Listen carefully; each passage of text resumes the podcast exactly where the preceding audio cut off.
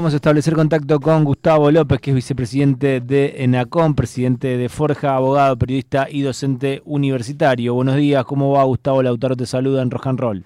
¿Qué tal, Lautaro? Un saludo a vos, a todo el equipo. Un gusto, un gusto estar con ustedes. Bien, Gustavo, bueno, eh, me da cosa, sinceramente, no te lo voy a negar, reproducir el, audio, pero no quería dejar de hacerlo para eh, poder eh, tratar de analizarlo con vos y que la gente entienda el motivo de la consulta. Yo lo busqué ayer. Mira, es, realmente a mí me da mucha pena Florencia, me da mucha pena. Y aparte la usaron a la hija siendo menor, ¿no? Tiene una anorexia nerviosa galopante, que eso es quienes estudian la enfermedad de la anorexia es falta de madre. Entonces, vos decís, ¿quién es Cristina? Es una mujer muy resentida eh, que no curó su resentimiento. Eh, bueno, ¿cómo, ¿cómo analizás esto? Si tiene algún tipo de análisis posible, más allá de que eh, lo comentamos acá con Vero y Anita, afortunadamente la gran mayoría de periodistas, más allá de su ideología, salió a, criticar esta acción, este accionar. Eso es lo importante, eso es lo que me reconforta un poco frente a la, a la barbaridad. Mira, yo, sepa, yo separo lo, lo, que ocurrió en tres planos. Un plano abstracto sobre la libertad de expresión y después un plano político y un plano eh, administrativo que viene a ser el ENACOM. El plano abstracto, para que la gente lo entienda, está prohibido prohibir. ¿Qué significa esto? Que tanto la Constitución Nacional como el Pacto de San José de Costa Rica no permiten la censura previa, cosa que está muy bien, es decir, cada uno puede decir lo que quiera, pero tanto la Convención Americana de Derechos Humanos como nuestras leyes, nuestra jurisprudencia dicen, después te tenés que hacer cargo de lo que decís. Es decir, nadie te puede prohibir ningún discurso, pero después podés tener consecuencias por ese discurso si las leyes lo prevén. Y en el caso de nuestro país, las leyes lo prevén, está prohibido el discurso discriminatorio por cuestiones de género, por cuestiones eh, de, política, por cuestiones de enfermedades. Digo, lo que ha sucedido es un discurso estigmatizante, falso, eh, imprudente, se mete en cuestiones que, que, tienen un protocolo y que no han cumplido ningún protocolo. Nosotros tenemos guías de contenidos para el tratamiento de determinados temas. El único objetivo que han perseguido con esta estigmatización es la discriminación por razones políticas, por eso la meten a Cristina en el medio. Entonces, el, aspecto conceptual es, mira, si vos decís determinadas cosas que las leyes prohíben, nadie te lo puede impedir antes, pero sí podés tener responsabilidades posteriores. Punto número uno.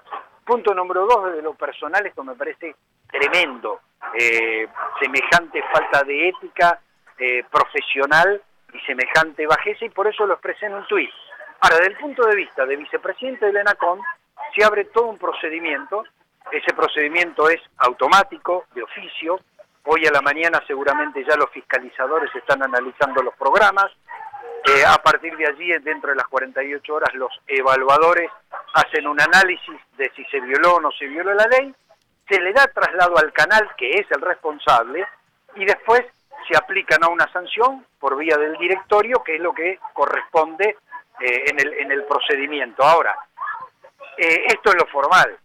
Eh, esto es como escudarme yo en el derecho a la libre circulación para ir a 200 por hora y pasar 14 semáforos en rojo, no. Yo tengo el derecho a la circulación y la obligación de cumplir con una serie de normas que tienen que ver con el tránsito. Bueno, yo tengo el derecho a la libertad de expresión, pero tengo la responsabilidad de actuar de acuerdo a las leyes vigentes. la verdad que se ha llegado muy bajo, muy bajo en, este tipo de cuestiones por cuestiones netamente políticas. Digo, el discurso de odio, ese resentimiento, se instala peligrosamente en, en los medios que están regulados.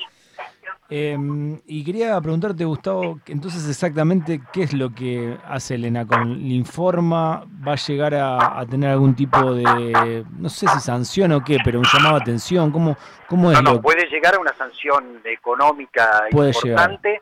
No, no, a ver, yo no, como yo soy uno de los que vota, yo no me puedo anticipar eh, a la intervención de todas las áreas técnicas y al descargo de la otra parte. Okay, pero... Yo lo que, lo, que digo es, mira, desde el punto de vista político, yo ya he explicado eh, y he repudiado las, las declaraciones que han sucedido.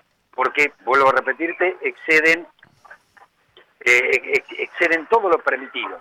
Mm. Ahora, si es sancionable, intervienen varios organismos internos eh, y después nosotros lo votamos. La sanción va desde un llamado de atención, pero como el canal ya tiene varias advertencias eh, e incluso multas, seguramente terminará en una multa. Ahora, a mí me parece sumamente importante que esto salga a la luz y que haya un repudio generalizado, porque por suerte esta vez lo fue de la mayoría de los, de los periodistas, no así de la política. No así de la política. Que la primera declaración de Patricia Bullrich es... Eh, en contra de la cámpora. no, en realidad me estoy equivocando. poco del gobierno, no, pará, y las leyes vigentes dónde están. Dijo, y el cumplimiento de las leyes, eh, un colega de ustedes me preguntaba si esto es eficaz, no es eficaz. Yo lo que digo es, todo depende de la sociedad en la que vivimos. Acá se rompió el pacto democrático del 83. Ahora, hay antecedentes jurisprudenciales muy importantes que pusieron límite y cambiaron la forma de avanzar del periodismo eh, en favor del derecho a la intimidad.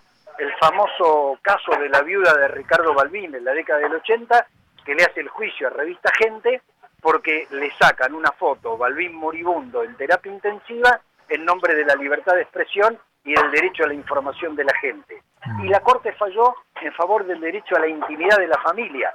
Entonces, hay jurisprudencias que señalan el camino. Lo que pasa es que acá no hay actores que quieran un camino ético. Mm. Eh, es el todo vale.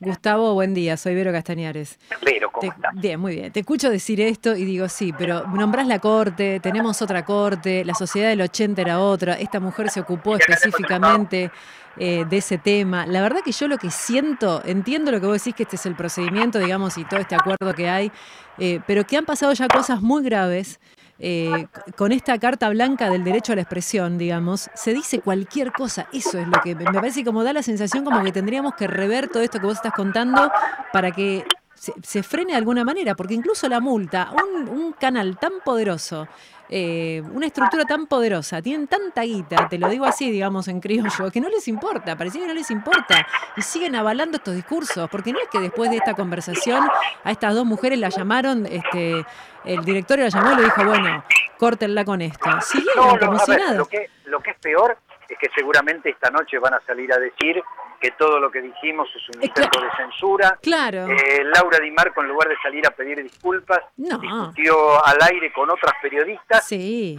se atajó diciendo que esto lo había... A ver, un grado de irresponsabilidad, de falta de ética, de, de, barbaridades, que lo vio en una miniserie, en Borgen. Eh, nada, a ver, eh, frente al rompimiento de reglas de juego de la sociedad, nosotros tenemos que hacer, digo, yo tengo un límite que es la ley vigente.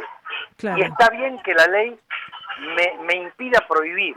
Ahora, tenemos que ser más eficientes y llevar esto al debate público, digo, aplicar más multas y hacer entender a la sociedad que esto es en beneficio de todos. Digo, el reclamo de hace 20 años era por si se violaba el horario de protección al menor. Sí.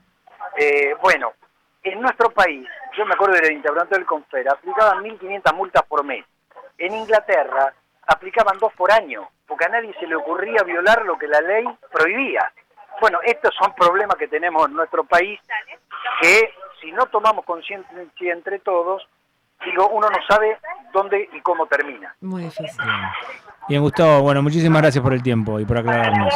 No, gracias a ustedes, un abrazo grande. Un abrazo. abrazo grande. Bueno, Gustavo López, vicepresidente de Elena Com.